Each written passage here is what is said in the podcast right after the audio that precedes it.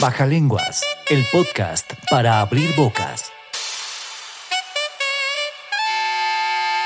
Baja Lenguas, un encuentro con los líderes de opinión más importantes de Iberoamérica.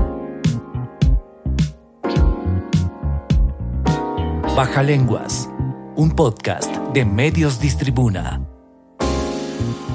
Medios Distribuna es una marca del grupo Distribuna.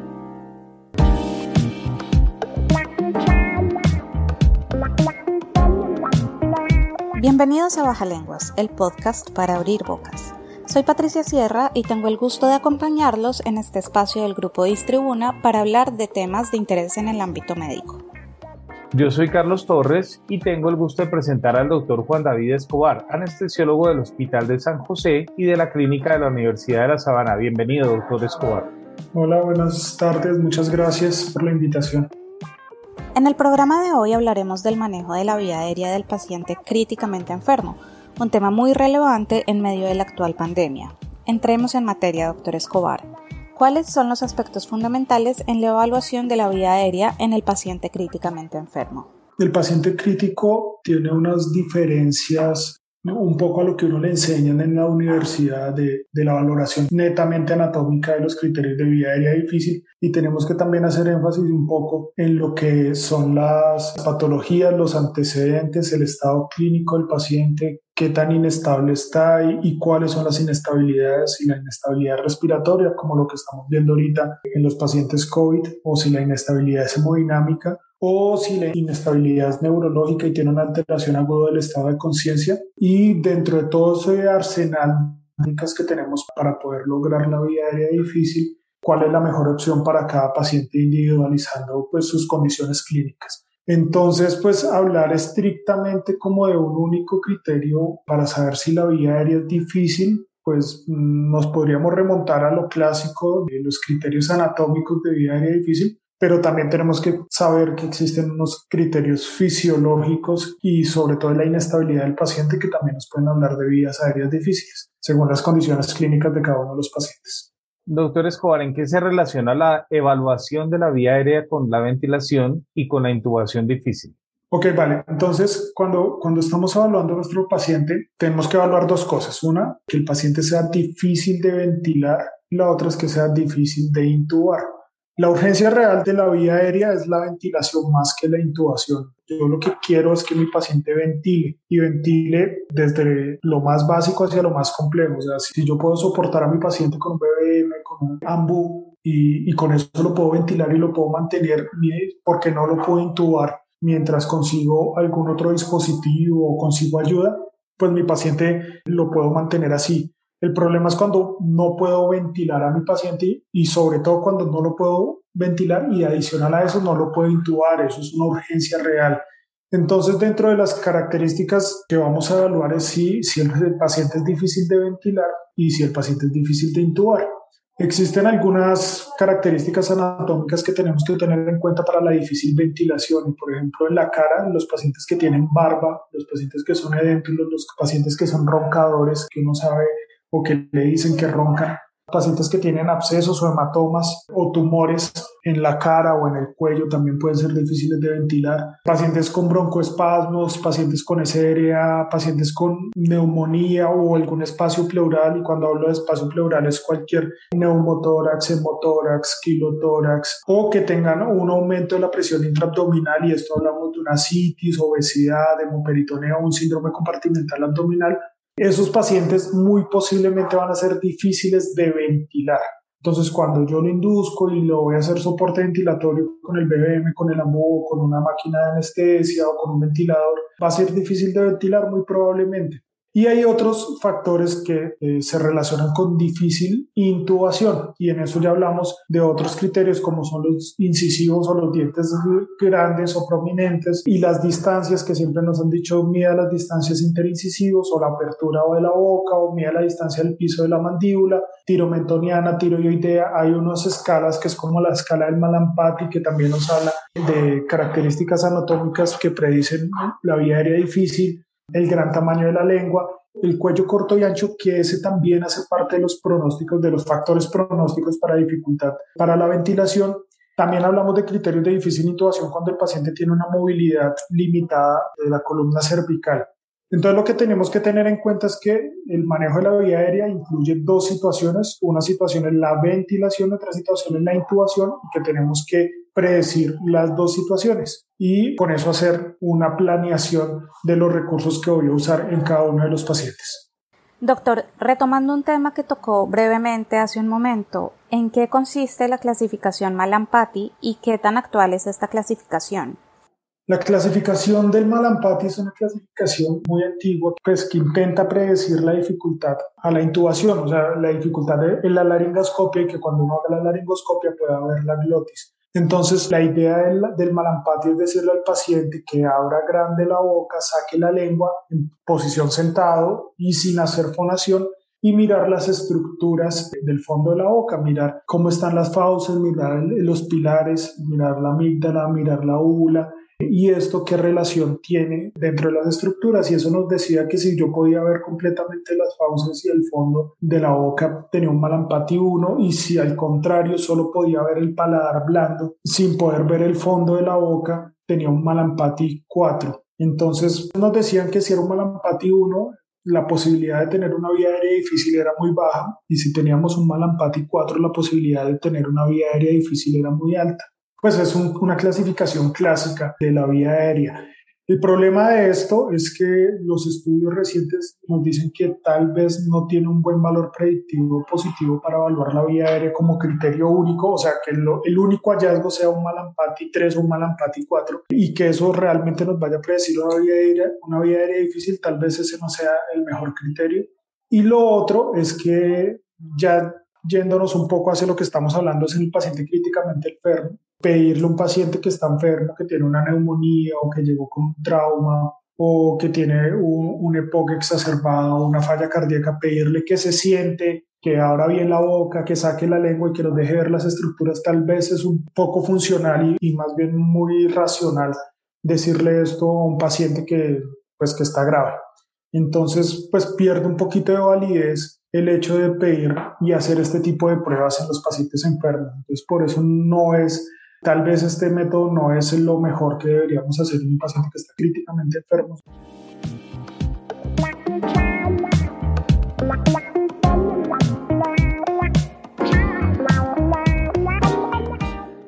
Doctor Escobar, ¿de qué se trata el test de mordida y qué indica? Entonces el test de mordida sí es, sí es uno de esos predictores que no es nuevo, no es nuevo, eh, también es, es antiguo, pero que los estudios recientes y, sobre todo un estudio publicado en JAMA en el 2019 le dio mucha importancia al test de mordida y básicamente lo que queremos es que el paciente se muerda el labio superior. Si el paciente es capaz de morderse el labio superior, tenemos un buen valor predictivo positivo de que esa vía aérea posiblemente no va a ser difícil. Y si el paciente definitivamente no se puede morder el labio superior, de hecho, si no puede pasar de los dientes de arriba, si la estructura dental inferior no sobrepasa la estructura dental superior, muy posiblemente ese paciente eh, va a ser difícil de intubar y este sí tiene un buen valor predictivo positivo para difícil intubación. Entonces es mucho más fácil pedirle a un paciente que, que tal vez esté en una cama decirle, señor, por favor, muerdas el labio de arriba y evaluar cómo se comporta esta movilidad y cómo se logra comportar el test de mordida y posiblemente predecir que la laringoscopia va a ser mucho más complicada que otras cosas que veníamos viendo pues, como criterios únicos. Ahora, lo ideal no es tener solamente un criterio único de difícil intubación y difícil ventilación. Lo ideal es empezar a sumar predictores. Entonces, si yo tengo un test de mordida clase 3, que es el test de mordida que no puede sobrepasar las estructuras dentales superiores, y adicional a eso tengo un cuello corto y ancho, y adicional a eso mi paciente es barbudo, y adicional a eso la movilidad del cuello está limitada porque tal vez llegó con un trauma cervical y tiene un collarín, o porque por la edad ya tiene dificultad para la movilidad del cuello, esos son factores que empiezan a sumarle y que empieza a mejorar el valor predictivo positivo de tener una vía aérea difícil, no solo para una difícil intubación, sino también para una difícil ventilación. Entonces, como test único, el test de mordida tiene muy buena relevancia, pero lo ideal es, es empezar a sumar factores. Doctor, ¿existen tablas, mnemotecnias o escalas para predecir la vía aérea difícil? Sí, de hecho, ese es como el enfoque de lo que venía hablando de la sumatoria de los criterios. Entonces existen unas clásicas como el OS, existe otra muy clásica que siempre se la enseñan a uno cuando uno rota por urgencias, por anestesia, y es el LEMON, en el cual eh, la L es de look, de examinar, la E es de evaluar la regla del 332 o 333, que son las distancias. Eh, la apertura oral, que lo ideal es que tú una, una, buena apertura oral y que adicional a eso, cuando evaluemos el Malampati, si lo podemos evaluar, sea que, que, no sea mayor a 3, eso nos daría un criterio de vía aérea difícil, que no tenga ningún criterio de obstrucción, pacientes con epiglotitis, con abscesos en cuello, con hematomas expansivos o pacientes que roncan. Y por último, la N habla de la movilidad del cuello, el paciente que tiene imposibilidad de la flexoextensión o que tiene un collarín cervical. Entonces, si uno empieza a sumar estos predictores con esa memotecnia, pues puede encontrar vías aéreas difíciles o puede predecir vías aéreas difíciles con esa memotecnia. Ahorita en, en, en la pandemia tomó relevancia un score que es el score de Macocha, y el score de Macocha ya no solo nos hablaba de algunos criterios, sino que le daba algunos puntajes a esos criterios. Entonces nos decía que el Malampati 3 o 4, y eso le daba 5 puntos, pacientes con obstrucción, con antecedentes de SAMO le daba 2 puntos, con disminución de la movilidad cervical le daba un punto, limitación a la apertura oral le da un punto, presencia de inestabilidad neurológica y lo definen como una escala de coma de Glasgow menor a 8, eso le da un punto presencia de inestabilidad respiratoria y eso lo definen como una saturación por debajo de 80 a pesar de la máxima FIO2 que le podamos aportar a nuestro paciente, eso le da un, un puntaje 1. Y por último, el artículo original hablaba de personal no anestesiólogo, pero realmente es personal no entrenado en el manejo avanzado de la vía aérea, eso le da un punto. Y con estos criterios le decían a uno, si tiene más de tres puntos, sea, cuatro o más, piense que va a tener dificultad en el manejo de la vía aérea y preferiblemente pídale a un especialista o a alguien que esté entrenado en el manejo avanzado de la vía aérea, que esté presente durante el procedimiento para que esté vigilándolo en el caso de que haya alguna dificultad o que la persona con más experiencia sea el que haga el abordaje de la vía aérea. Ese es uno de los que tomó mucha relevancia en la pandemia y el otro que ha venido tomando mucha relevancia es el score de Wilson, que ese también le da un puntaje de 0 a 3 a algunos criterios y esos, dentro de esos criterios, algunos de los criterios son el peso, la movilidad cervical, la retrognatia, la prominencia de los incisivos. Entonces, pues eso hace que aprenderse esos criterios que antes veíamos como criterios únicos, pues sea mucho más fácil y adicional a eso ya los empezamos a agrupar y les empezamos a dar un puntaje y es mucho más fácil predecir esa dificultad de la vía aérea. Baja Lenguas. El podcast para abrir bocas. Doctor Escobar, ¿cuáles son los factores pronósticos de dificultad en la asistencia respiratoria? Bueno, lo que venía hablando un poco al principio, hay dificultad anatómica, que es un poco lo que hemos venido hablando durante toda la charla, pero también hay algunos criterios fisiológicos o fisiopatológicos de dificultad en el manejo de la vía aérea. Y en eso tenemos que hablar de las inestabilidades que ya he nombrado muy superficial algo. Entonces, inestabilidad respiratoria, tenemos que hablar que son pacientes que están saturando por debajo de 80% a pesar de la mayor FIO2 que le podamos aportar, según el sitio donde yo esté trabajando y de los elementos que yo tenga para aportar FIO2. Inestabilidad hemodinámica, que son aquellos pacientes que tienen una tensión arterial media por debajo de 65, una tensión arterial sistólica por debajo de 90 a pesar de eh, el adecuado aporte y, y, esos pacientes son importantes tenerlos en cuenta porque muchos de los medicamentos que usamos para la intubación, para la inducción durante la intubación, son inestabilizantes cardiovasculares, entonces estos los tenemos que tener en cuenta porque posiblemente se nos da a deprimir más, entonces se nos va a hipotenciar más y vamos a necesitar algún soporte en estos pacientes. ¿Qué más podemos tener en cuenta? Los, eh, las alteraciones en el estado mental agudo y esto lo clasifican como una escala de coma de Glasgow por debajo de 8 a pesar de haber corregido la A, o sea, la obstrucción de la vía aérea, a pesar de haber corregido la B y es que estemos aportando buena cantidad de oxígeno y que hayamos mejorado la saturación a pesar de la corrección de la C, que tengamos tensiones arteriales estables y que mi paciente siga con alteración del estado de conciencia. Si tenemos la ABC corregida y sigue con alteración del estado de conciencia, hablamos de una alteración del estado mental y también necesitaríamos un soporte ventilatorio que puede estar relacionado con algunas otras cosas, eh, con traumas, con sepsis, con intoxicaciones y eso también lo tenemos que evaluar dentro de la evaluación del paciente crítico. Y existen algunas condiciones que también las tenemos que tener en cuenta en el momento en el que hagamos la secuencia de intubación y son las alteraciones en el vaciamiento gástrico. Y en esta vamos a considerar algunas patologías y otras que son condiciones las patologías, la diabetes y la enfermedad renal crónica son patologías que disminuyen el vaciamiento gástrico, que hacen gastroparesia y eh, a pesar de que mi paciente tenga ayuno, aunque los pacientes críticamente enfermos y los pacientes de urgencia siempre los tenemos que considerar estómago lleno, pero en estas patologías en especial el vaciamiento gástrico está disminuido. Y existen unas condiciones y en esas condiciones vamos a hablar del embarazo y es que las mujeres embarazadas el vaciamiento gástrico está disminuido por razones anatómicas y por razones hormonales y las otras son los pacientes que tengan antecedentes quirúrgicos de la parte gástrica, sea bariátrica o sea porque hayan tenido una calasia o sea porque hayan tenido una hernia diafragmática de esos pacientes que hayan sido intervenidos quirúrgicamente, también los tenemos que considerar estómago llenos, que tengan ese antecedente quirúrgico. Y eso lo tenemos que tener en cuenta siempre que vamos a intubar a un paciente en cualquier condición, obviamente en un paciente críticamente enfermo, pues lo tenemos que tener en cuenta mucho más. Las disfunciones metabólicas pues entran también dentro de nuestro rango de posibles evaluaciones durante la intubación y eh, el balance hidroelectrolítico función renal, porque muchos de los medicamentos que usamos hacen alteraciones en el balance hidroelectrolítico o tienen eliminación renal y eso lo tenemos que saber.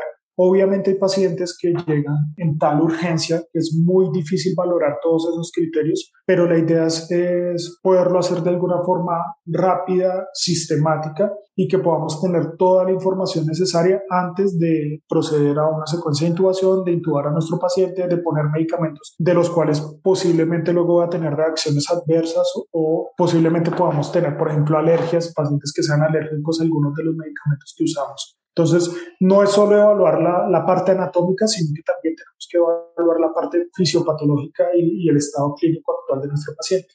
Doctor, ¿cuáles factores predicen una vía aérea de difícil manejo e intubación? Entonces, lo que veníamos hablando, empezamos a sumar predictores. Entonces, tengo un paciente con un cuello corto, tengo un paciente con una limitación en la apertura oral, tengo un paciente con incisivos largos. Hay unos que no salen dentro de las tablas y dentro de las cosas, pero los dientes centinela, sobre todo ese, ese diente único que está al lado derecho, eso nos puede complicar un poco el manejo de la vía aérea, aunque no sale reportado en los estudios. Pacientes que no se puedan morder el labio superior en el test de mordida, pacientes que tengan limitación en la movilidad cervical, pacientes eh, obesos con antecedentes de ser roncadores, que ya nos limita también la, la ventilación. Y pacientes que tengan alguna de las inestabilidades que estábamos hablando, eso ya nos predice. Digamos que hay algo que yo les digo a mis estudiantes para que se acuerden, para que tengan una imagen mental de cuál sería un paciente con vida aérea difícil y les pongo una foto de Papá Noel porque Papá Noel es mayor de 65 años, es barbudo, es sedéntulo, es obeso, es roncador, tiene cuello corto, debe ser diabético por su obesidad y que se la pasa tomando cocoa. Entonces, ese es el paciente que uno no quisiera tener, que ese paciente tiene todos los criterios de vida aérea difícil. Entonces, ese es el escenario en el, que, en el que estamos jugando ahorita con los pacientes, que no solo tiene criterios anatómicos de vía aérea difícil, sino que también tiene criterios fisiológicos, fisiopatológicos de vía aérea difícil. Doctor Escobar, ¿cuáles son las características del manejo de la vía aérea en pacientes con COVID-19? Este es un escenario especial, que es un escenario en el que tenemos inestabilidades respiratorias, porque usualmente cuando uno los va a intubar ya están saturando por debajo de 80 a pesar de la fibrosis que le estemos entregando. Si dependiendo del estado séptico del paciente también los podemos tener con inestabilidades hemodinámicas. Son pacientes que no los podemos reclutar previamente a pesar de que les demos buena FIO2, que les demos presión positiva, que intentemos mejorar esa saturación antes de la intubación, no van a mejorar mucho. Y adicional a eso, cuando uno ya está procediendo a la, a la secuencia de intubación y le está poniendo los medicamentos, cuando ya entran en apnea, son pacientes que tienen una reserva muy mala y se desatura muy rápido. Entonces, este tipo de pacientes no solo requieren de conocimientos de farmacología y de fisiopatología, sino que también requieren de habilidad, porque definitivamente estos pacientes toca intubarlos muy rápido, ojalá lo hagan las personas más expertas disponibles en ese momento, porque realmente recuperarlos es muy complejo. La intubación de estos pacientes no es tan fácil, a pesar pesar de que no tengan criterios anatómicos de una vía aérea difícil. Estos pacientes realmente son un reto durante el manejo de la vía aérea. Y a esto sumándole el hecho de la angustia y, y del temor de contagiarse cuando uno está haciendo este procedimiento, que es un procedimiento generador de aerosoles. Entonces eso también hace que sea una situación estresante, no solo por las condiciones críticas clínicas del paciente, sino por la condición de, de vulnerabilidad que, pues, que tiene el personal de salud en ese procedimiento. Obviamente ahorita ya que con la vacuna y las otras situaciones, pues genera un poco de tranquilidad el hecho de ya estar vacunado y que la familia de uno esté vacunado, pero eso no elimina del todo ese estrés del contagio y ese estrés del, del manejo del paciente.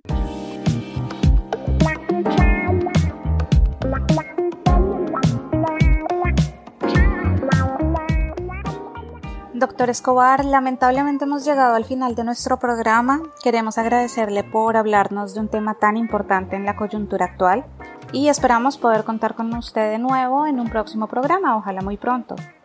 Vale, muchísimas gracias por la invitación y, y, pues por último, nada, solamente les quería decir algo que les digo a todos mis estudiantes y a los internos y es que desafortunadamente los anestesiólogos no somos los que intubamos los pacientes críticamente enfermos porque no es lo usual.